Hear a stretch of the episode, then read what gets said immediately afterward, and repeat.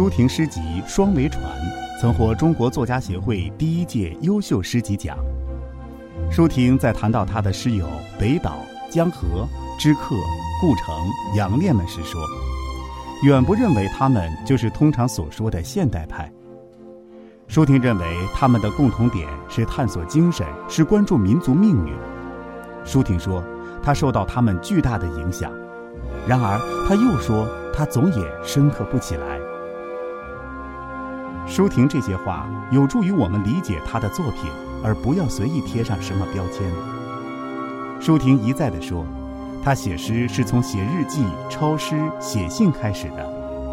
她说，她只是偶尔写诗。